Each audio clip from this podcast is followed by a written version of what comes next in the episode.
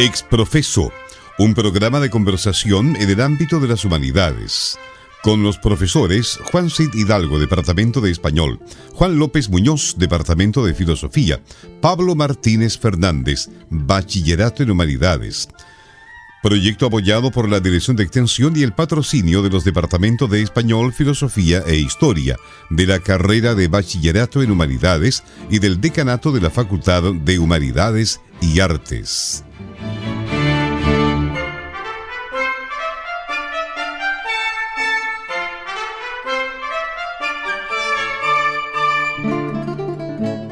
Buenas tardes, estimados auditores.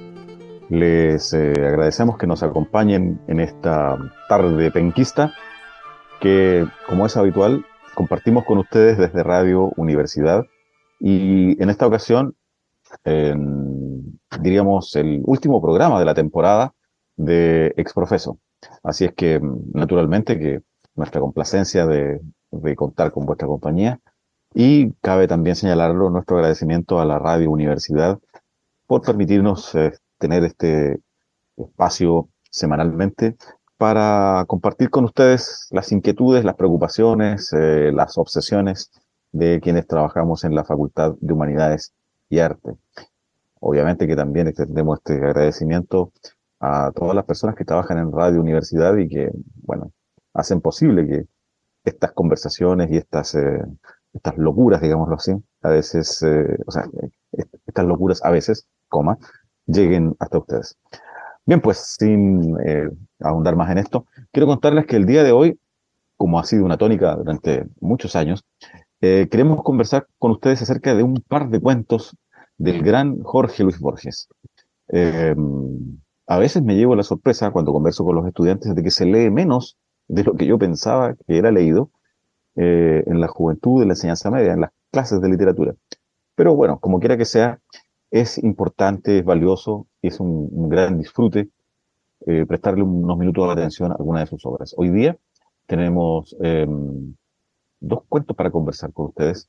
Uno está vinculado a H.P. Lovecraft. Ustedes recordarán, los que conozcan el llamado de Tulu o algunas otras obras, ¿no es cierto?, de este, de este extraño eh, estilo, curioso estilo, una mezcla de, terror, de, ciencia ficción en cierta forma, ¿no es cierto? El de Lovecraft.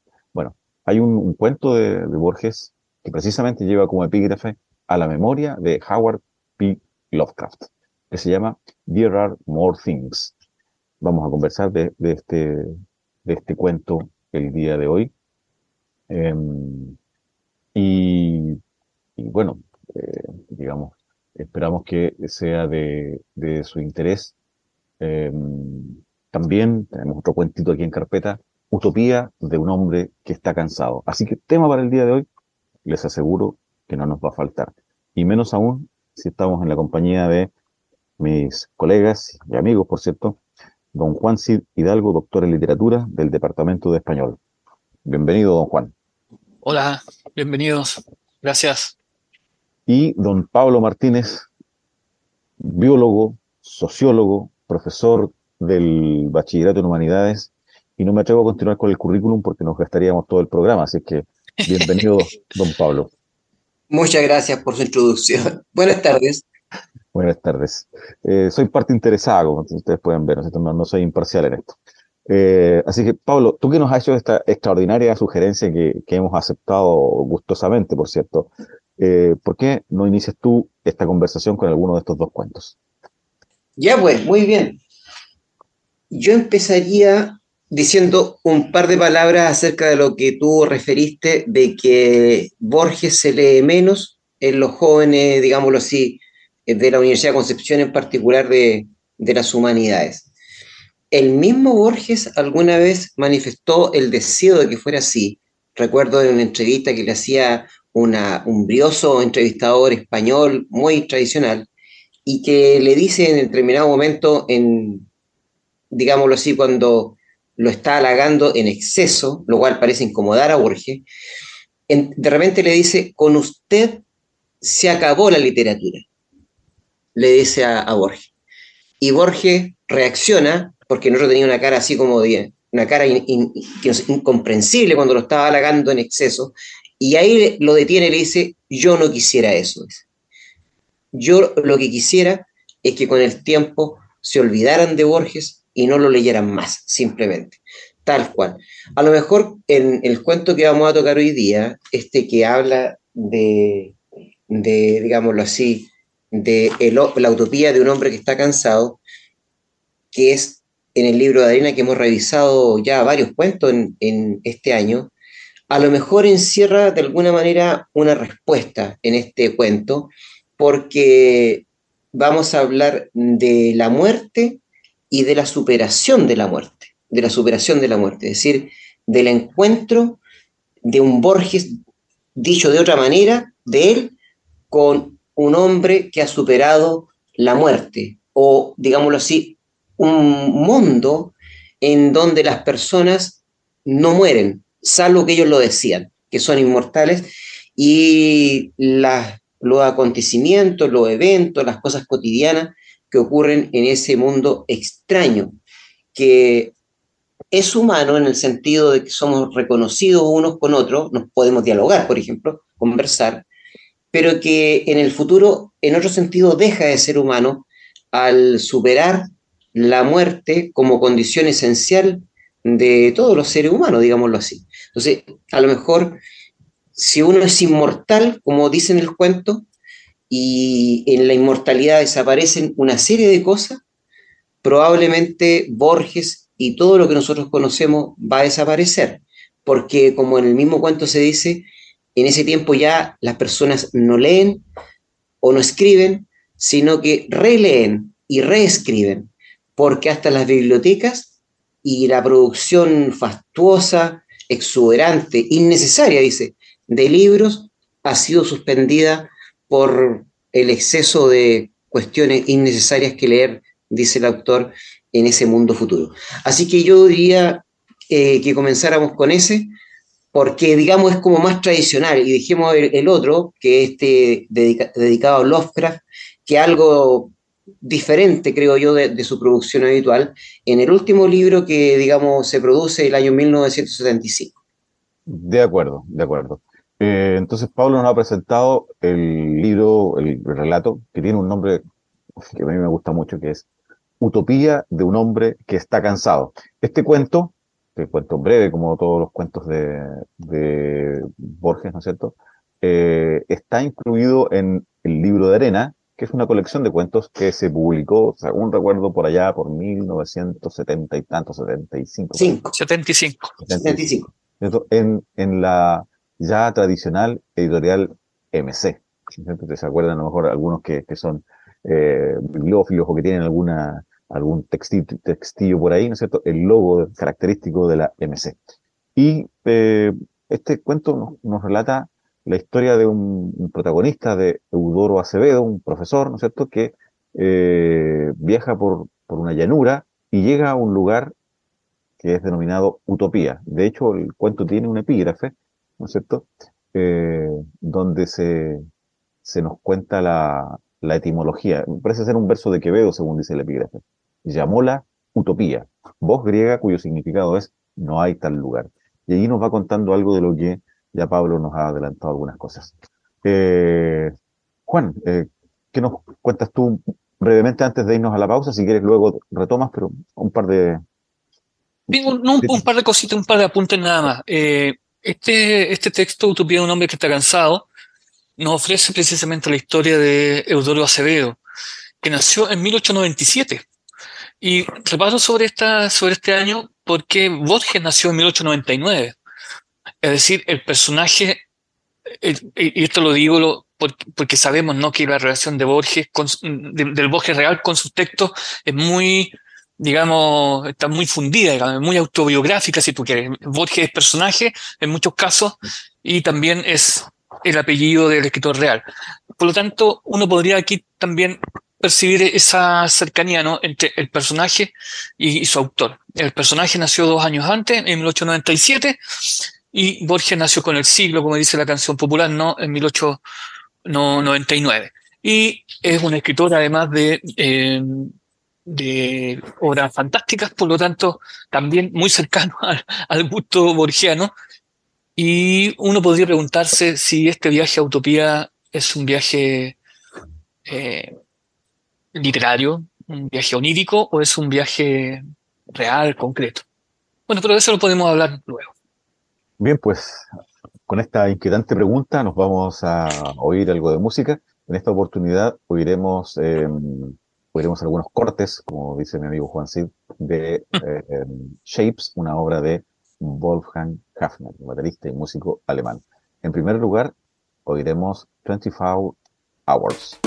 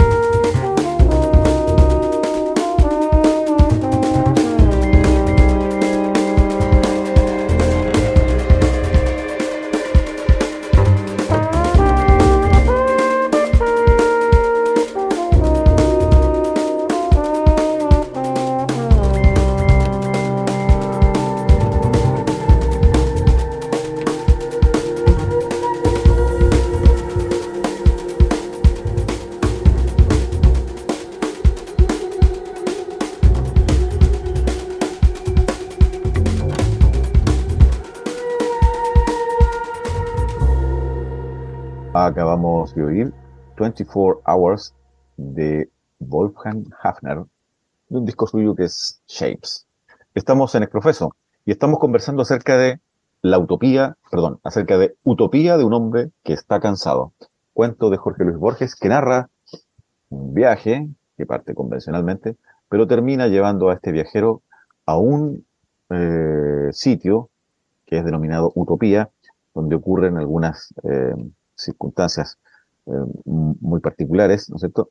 Tanto así que podemos quedar como lectores en esta especie de disyuntiva, ¿no es cierto? Si este es un viaje que tiene lugar en circunstancias eh, reales, donde se violan las, eh, leyes del universo, o bien se trata de un viaje literario onírico. Tú estabas exponiéndonos esa idea, estimado amigo. Y claro, eh, uno podría hacerse esa pregunta. Ahora, es una pregunta medio inoficiosa si uno quiere, ¿no? Porque en el contrato de lectura que uno hace con los textos de Borges, sobre todo, eh, esa, e, esos lugares en que se funden los tiempos, los espacios, es eh, prácticamente marca registrada borgiana. Ahora, lo interesante es la manera en que eh, el personaje es un personaje ilustrado, digamos. Es un profesor de literatura argentino. Eh, nuevamente está ahí en el ADN del mismo Jorge Luis Borges, eh, autor de obras fantásticas. tiene una pluma que describe muy bien, digamos, los espacios por los cuales se, se desenvuelve, por los cuales transita. Em, y nos, nos, deja la inquietud, sobre todo porque recuerden ustedes, los epígrafes son orientadores de, la lectura. Por lo tanto, cuando leemos la etimología de la palabra utopía que nos dice eh, que significa no hay tal lugar, ¿cierto? Em, uno puede, entonces, siguiendo esa, esa idea, ¿no?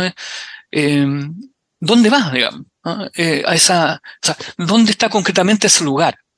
Porque si recordamos la utopía de Moro, que es la que fundamenta, digamos, la concepción del término, utopía es una isla, ¿cierto? Es un lugar que está apartado de los grandes parajes eh, o, de los continentes, ¿no? Porque ahí es posible, digamos, eh, la subsistencia sin tener relación con la contaminación posible con, con otros lugares. ¿no? Em, y, pueden haber un, régimen igualitario y todo aquello, ¿no? Y aquí eh, mm, ese tal lugar parece ser un, lugar de tránsito, ¿no? Eh, pareciera no ser un lugar eh, físico, datable, concreto, ¿no? por eso es que uno podría pensar que tal vez este, este es, es un, espacio creado en el lenguaje, y, que no, está referido a un, espacio eh, aislado, ¿cierto? Como un, trozo de tierra rodeado de mar, eh, qué sé yo. Bueno, pero eh, son algunas ideas medias dispersas para que conversemos. Muy bien. Pablo, sí, ¿qué, no, qué destacarías tú de este cuento? Yo en la idea de la utopía como el, ese lugar que, o, que no es tal, yo le agregaría desde esta perspectiva nuestra que estamos analizando el todavía, una utopía remozada como un no lugar todavía, pero con el todavía, o sea, con el condicional que puede llegar a ser. De hecho, para eso bregamos, para que llegue a ser, aunque luego no, no sea, pero se brega por eso. Mm. un no lugar todavía. Es un no lugar todavía porque ya no hay ciudades, hay una vida singularizada en la llanura, en mesetas, muy aislada, con seres que han crecido en exceso, todos son muy altos, vestidos con tonos grises y rodeados de artefactos extravagantes, extraños algunos, otros no, que corresponden a épocas culturales humanas diferentes, en que se vive, digámoslo así, un mundo minimalista. Casi no hay nada alrededor. El punto es que los hombres que en ese y mujeres que en ese mundo viven, a pesar de esa, de esa singularidad que a lo que han llegado, han logrado algo formidable, yo creo que es el centro del cuento, que es llegar a ese lugar al cual los humanos todavía no podemos hacer, que es básicamente la superación de la muerte. He leído que todo Occidente como civilización, luego como cultura, digámoslo así, surge homéricamente en la constatación de desuir el mandato de los dioses, porque si no lo hacemos, irremediablemente vamos a morir y desaparecer. Y que por lo tanto todo Occidente y la propuesta civilizatoria y cultural nueva, digámoslo así, es una mirada contra la muerte para llegar a un lugar que no se puede todavía, que sería la inmortalidad. Entonces el encuentro no es fácil porque se está, digámoslo así, en el punto psíquico clave de nuestra finitud versus la infinitud. Por ello, el hombre del futuro no, no somos nosotros todavía, aunque deseamos serlo. Lo, lo interesante sí es qué es lo que se gana, la inmortalidad, ¿no es cierto?, que para siempre, que no lo quisiera, uno podría decir, pero también qué se le agrega en ese mundo, digámoslo así, singularizado y eterno. Y eso yo creo que es muy interesante por todas las cosas que están abolidas, por todos los oficios que han desaparecido, por ejemplo, desapareció la política, dice, desapareció la política, no, no hay pobreza ni riqueza, tampoco ciudades, no hay posesiones ni herencias. El, recién a los 100 años y eso es lo divertido, el hombre y la mujer, digamos así, están maduros para enfrentarse consigo mismo y su soledad. Es decir, recién a los 100, recién, ahí se empieza a vivir, digámoslo así, la vida plena, la, infinidad, el infinito. Y ya ha ocurrido que a los 100 años el hombre puede incluso prescindir del amor y de la amistad. Los males y la muerte involuntaria ya no lo amenazan. Entonces también me quiero referir a quien en esta puesta en escena borgiana, cuando se, se imagina un futuro que él no va a alcanzar porque se va a morir, en otro sentido se lo ha alcanzado, la inmortalidad literaria, pero él como tal, ¿no es cierto?, como ser que quiere perdurar, no lo va a lograr, se imagina cómo sería y de alguna manera yo pienso que presenta casi un escenario que a mí me hace sentido con Blade Runner 2, un sitio devastado, ¿no es cierto?, pero eterno, por otro lado, y donde el sueño del humano de, ser imperecedero se logra, pero a costa de esto otro que, que es la pérdida de la condición propia del humano, es decir, cómo llenamos nuestra vida finita de estos adornos que nos permiten transitar, digámoslo así, por, por este valle, por esta llanura. Hay un pasaje em, donde el protagonista hace la siguiente afirmación. Dice, en mi curioso ayer, y ese ayer suyo es como el presente nuestro, me da la impresión a mí, ¿no es cierto? En mi curioso ayer prevalecía la superstición de que entre cada tarde y cada mañana ocurren hechos que es una vergüenza ignorar. Es una vergüenza ignorar, agrega. El planeta estaba poblado de espectros colectivos. El Canadá, el Brasil, el Congo suizo y el mercado común casi nadie sabía la historia previa de esos entes platónicos. ¿Qué es lo que nos ocurre a nosotros? ¿Qué sabemos nosotros de estas clases de cosas, no es cierto? Dice, agrega, pero sí los más ínfimos pormenores del último Congreso de Pedagogos. Sabíamos también la inminente ruptura de las relaciones y los mensajes que los presidentes mandaban, elaborados por el secretario del secretario, con la prudente imprecisión que era propia del género.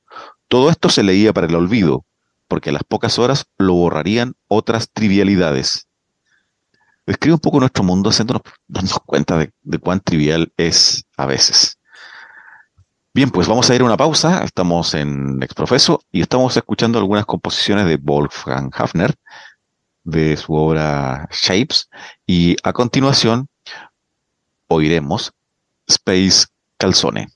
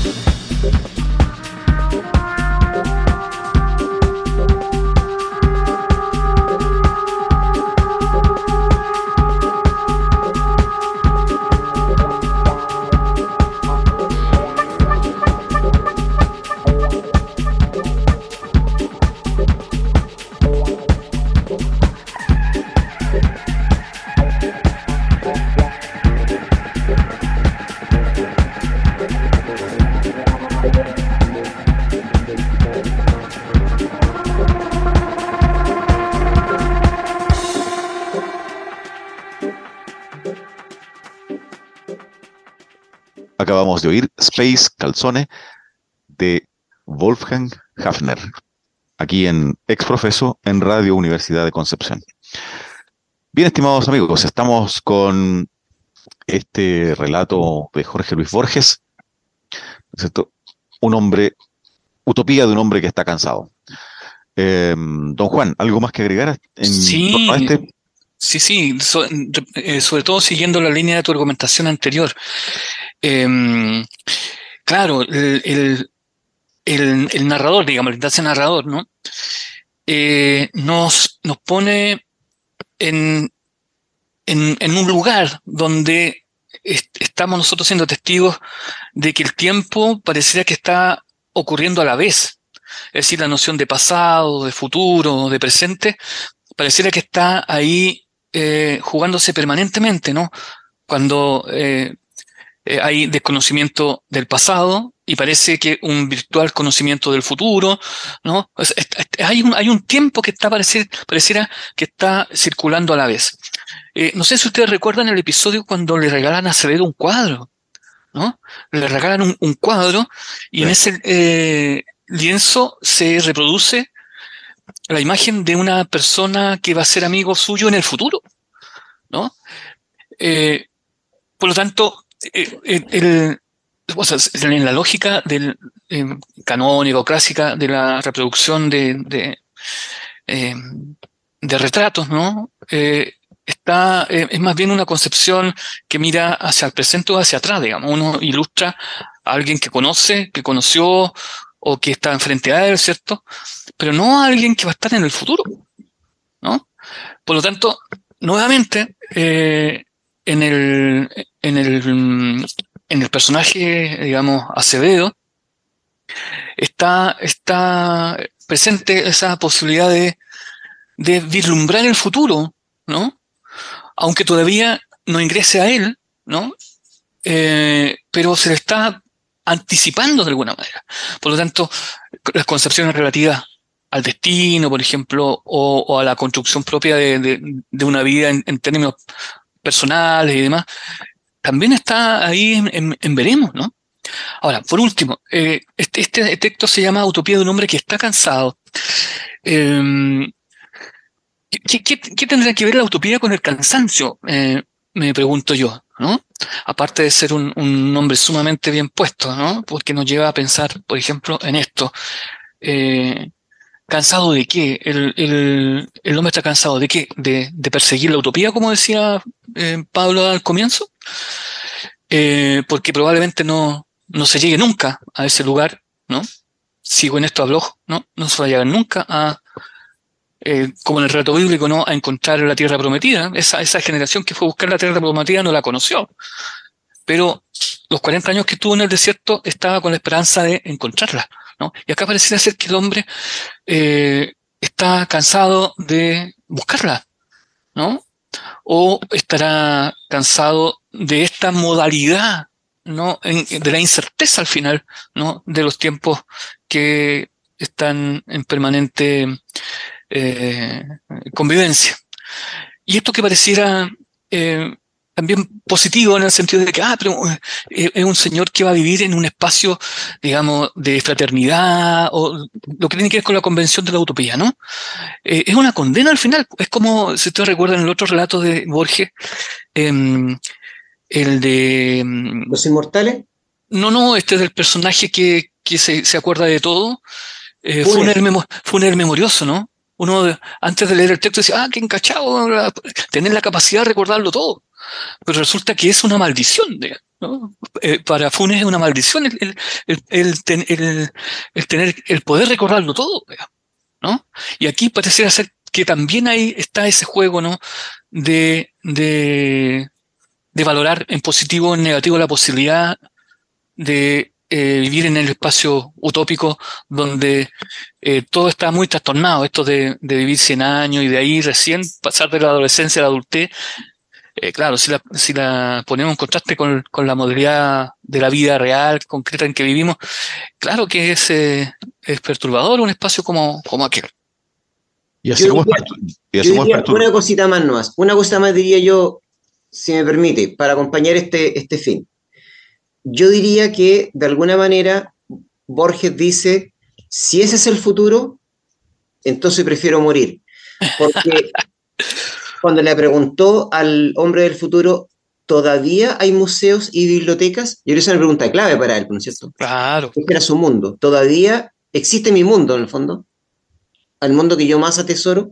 Y él le responde, no, queremos olvidar el ayer, salvo para la composición de elegías. Al final, cuando se están yendo, doblan por la esquina, dice, y de repente hay una, una, una, una construcción, una torre, y le pregunta, ¿qué es eso que está ahí? Es el crematorio, dijo alguien. Adentro está la cámara letal. Dicen que la inventó un filántropo, cuyo nombre, creo, era Adolfo Hitler. Mm. Es decir, en ese mundo del futuro, Hitler es un filántropo. Mejor me muero. Mejor me muero. Entonces, yo pienso que de alguna manera es como que el texto compensa esa pérdida, ¿no es cierto? Que la utopía va a seguir siendo utopía para Borges. No, no va a haber una llegada, digamos, porque no va a poder cruzar la inmortalidad. Efectivamente. Ahora, eh, nos comprometimos al inicio a, señalar también algunos, algunos apuntes, algunas notas acerca de otro relato muy interesante que lo vinculamos a Lovecraft y mm, que se llama There Are More Things. Em, y nos habla aquí de, mm, de, un personaje, ¿no es cierto? Eh, Edwin Arnett y eh, nos, eh, nos relata un, cuento que yo no sé si ustedes están de acuerdo, pero que tiene una, un aire, perdón, no un aire, sino que tiene una especie de, desarrollo muy cinematográfico y que en algún sentido nos recuerda eh, realmente a los cuentos de, de Lovecraft, estos cuentos de terror, y tiene, y tiene un, un, epílogo muy curioso y a mí me parece totalmente cinematográfico. Eh, en una situación de, mucha tensión, ¿no es cierto? Como cuando se alcanza el clímax del relato, eh, el, protagonista va recorriendo eh, un, lugar y, describe lo siguiente. Mis pies tocaban el penúltimo tramo de la escalera cuando sentí que algo ascendía por la rampa, opresivo y lento y plural. La curiosidad pudo más que el miedo y no cerré los ojos. Y ahí termina. Ahí termina. Este, este relato de, de, Borges que es eh, precisamente There Are More Things. ¿Qué, podríamos eh, apuntar de acá, estimado Juan, de este, de este, de este segundo cuento de, Borges, a juicio tuyo? Sí, bueno, eh, para nuestros auditores, la traducción del, del título, digamos, para hacerlo más accesible, ¿no? Es, eh, hay más cosas. There are more things. Hay más cosas. Sí, hay más cosas, pero eh, en, este, en este cuento breve eh, ocurren muchas excentricidades.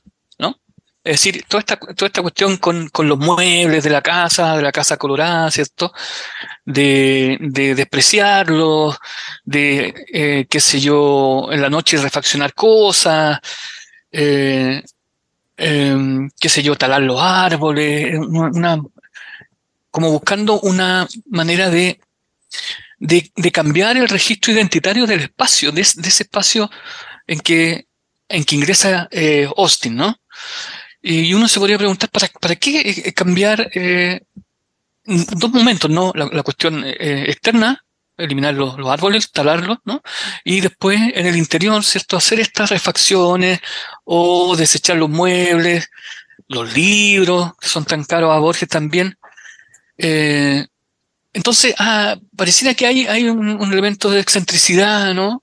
Ahora, la casa, o las casas en general, son los son espacios bien utilizados ¿no? en la, la, literatura de terror o de, o de horror, como los espacios donde suceden las acciones, de donde, donde lo paranormal, lo excéntrico sucede, ¿no? Ese espacio eh, de la intimidad, no son espacios abiertos, habitualmente son, son, son espacios cerrados, ¿no? O en el caso de Lovecraft, ¿cierto? En espacios góticos, como, pero también cerrados, las iglesias, los cementerios, todos esos espacios, ¿no? Entonces uno podría, eh, tal vez, inscribir esta casa, ¿no? Dentro de los espacios eh, de algunos de los espacios que yo he nombrado. Así es. Bien, vamos a continuar escuchando algo de música y em, a continuación oiremos Some Other Time de Wolfgang Hafner.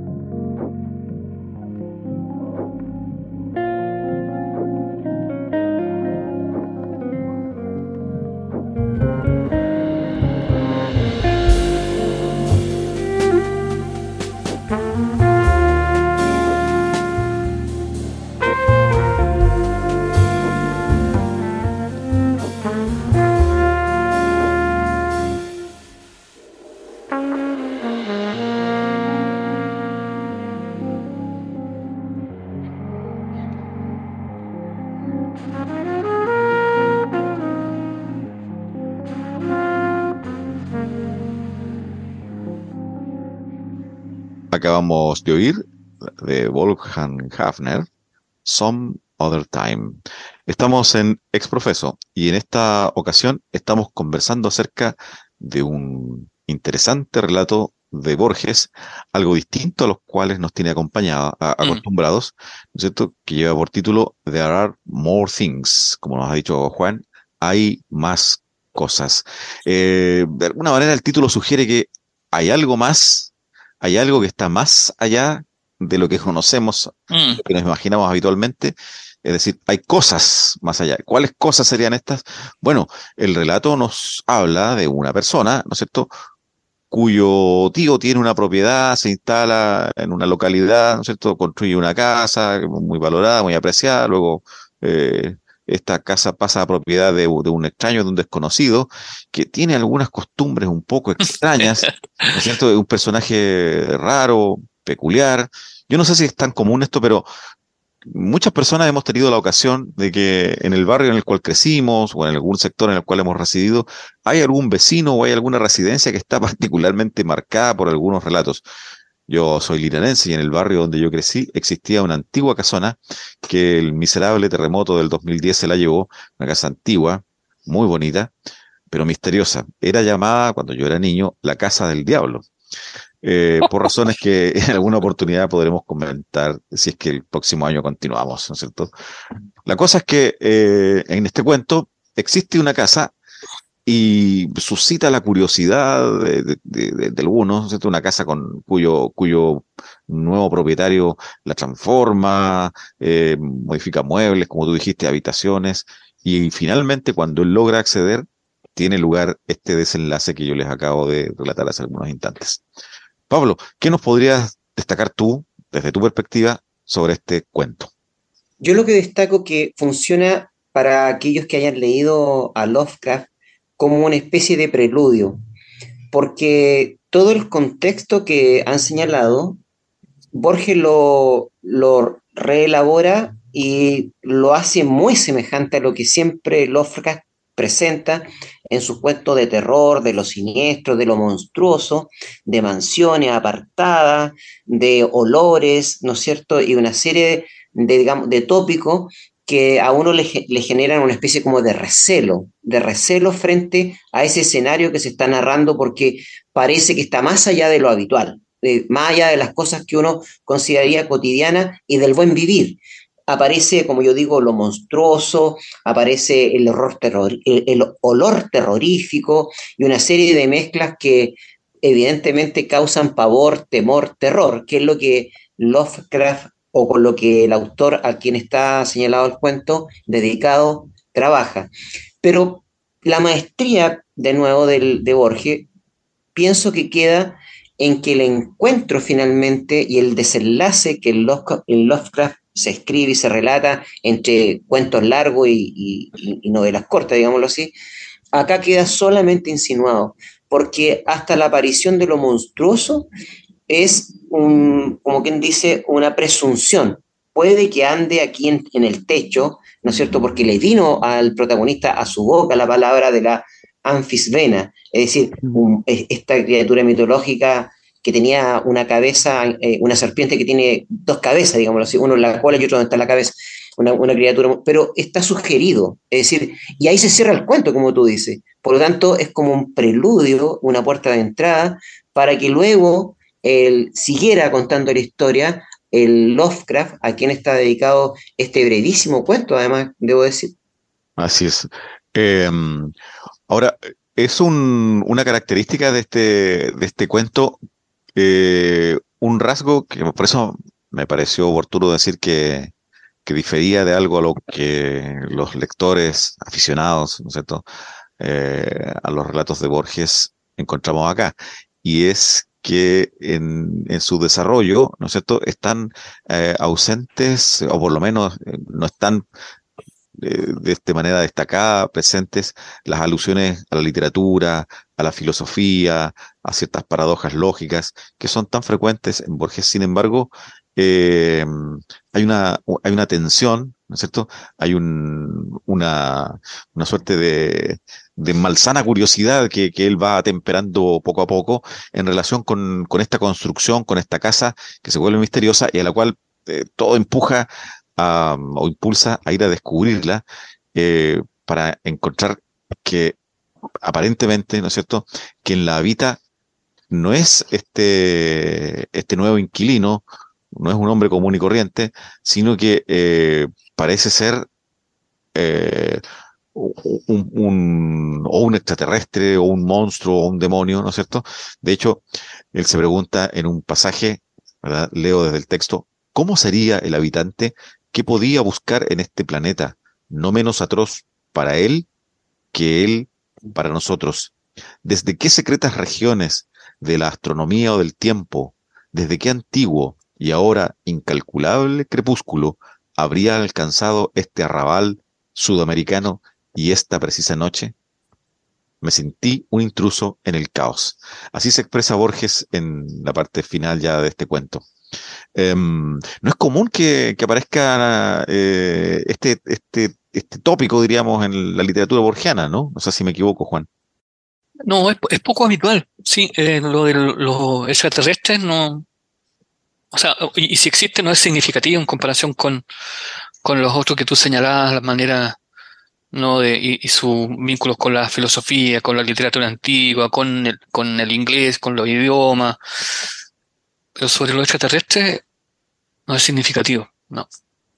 Además, en este caso nos muestra lo extraterrestre, pero yo diría que ahí sí que es muy borgiano, porque desprovisto de toda la, de toda la, imaginería y de todas las alusiones que habitualmente eh, nosotros eh, le asociamos, ¿no es cierto?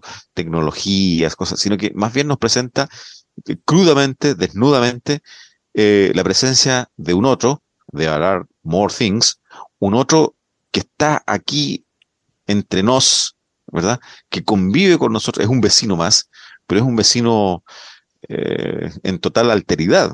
Eso es lo llamativo a mi juicio, ¿no? Sí, y, además que dice eh, algo así como que se siente extraño en el lugar. Es como si él fuese el, digamos, el extranjero y no el otro. No, no el excepcional el otro, sino que es él el excepcional que está en un lugar, digamos, que, no es, que es impropio. Claro, y lo curioso es que eh, hay una especie de límite societalmente establecido, que es la privacidad, la privacidad de, la morada del otro. Solo que en este caso e, e, esa cortina se rasga o, o, nos permite por un instante mirar hacia la intimidad de la casa de un otro y, y, resulta que, no es un humano, resulta que es una forma de vida ignota para nosotros, de donde, claro, uno saca la conclusión, bueno, si pudiésemos entrar en, todas las intimidades eh, de las moradas que nos rodean, quizás qué clase de otros mundos u otros infiernos descubriríamos realmente. Eh, como asimismo se viera en el propio, el propio nuestro, digamos, en último término, ¿no? Cierto, es cierto.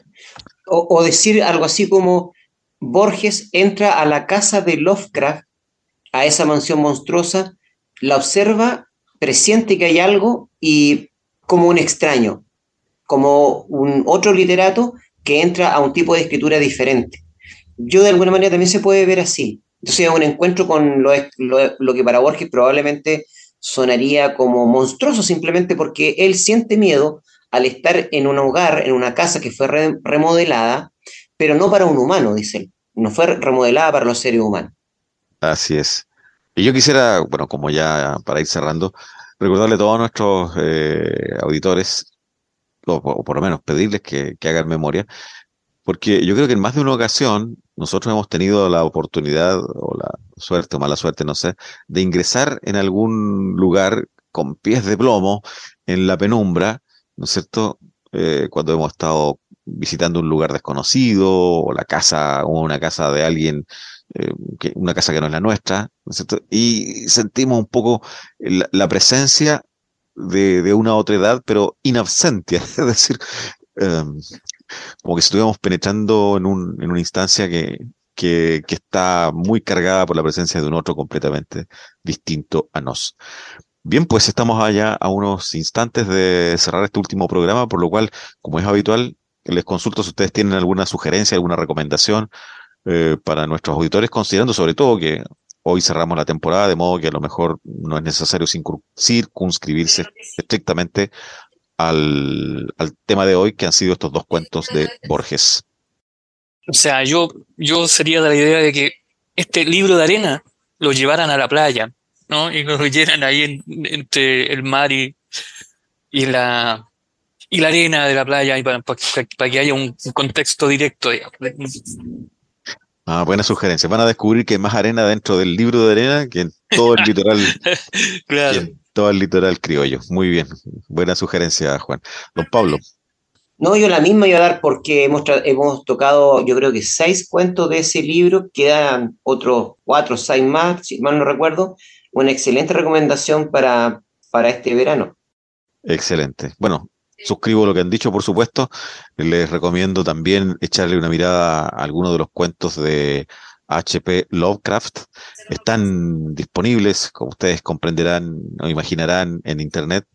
Em, como dijo Antonio Escotado, tú me lo recordaste ayer, Pablo, mientras nos tomábamos un café, que en la actualidad se podría decir que el que no quiere aprender, el que no quiere saber, es porque no quiere realmente.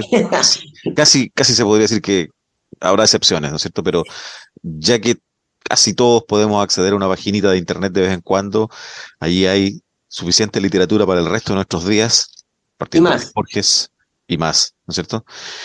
continuando por Lovecraft. Vean cine, queridos amigos, vean cine, disfrútenlo.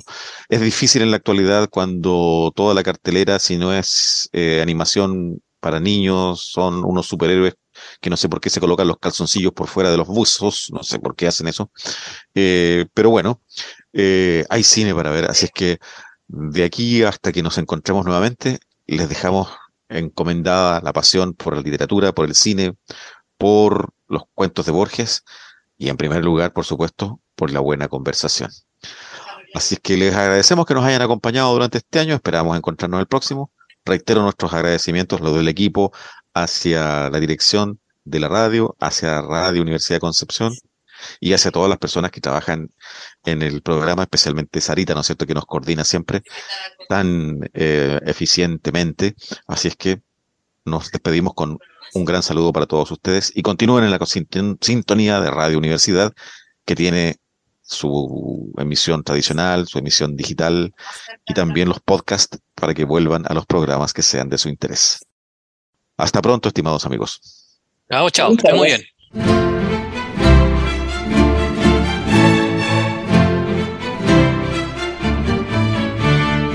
Exprofeso un programa de conversación en el ámbito de las humanidades. Con los profesores Juan Cid Hidalgo, Departamento de Español, Juan López Muñoz, Departamento de Filosofía, Pablo Martínez Fernández, Bachillerato en Humanidades. Proyecto apoyado por la Dirección de Extensión y el patrocinio de los Departamentos de Español, Filosofía e Historia, de la carrera de Bachillerato en Humanidades y del Decanato de la Facultad de Humanidades y Artes.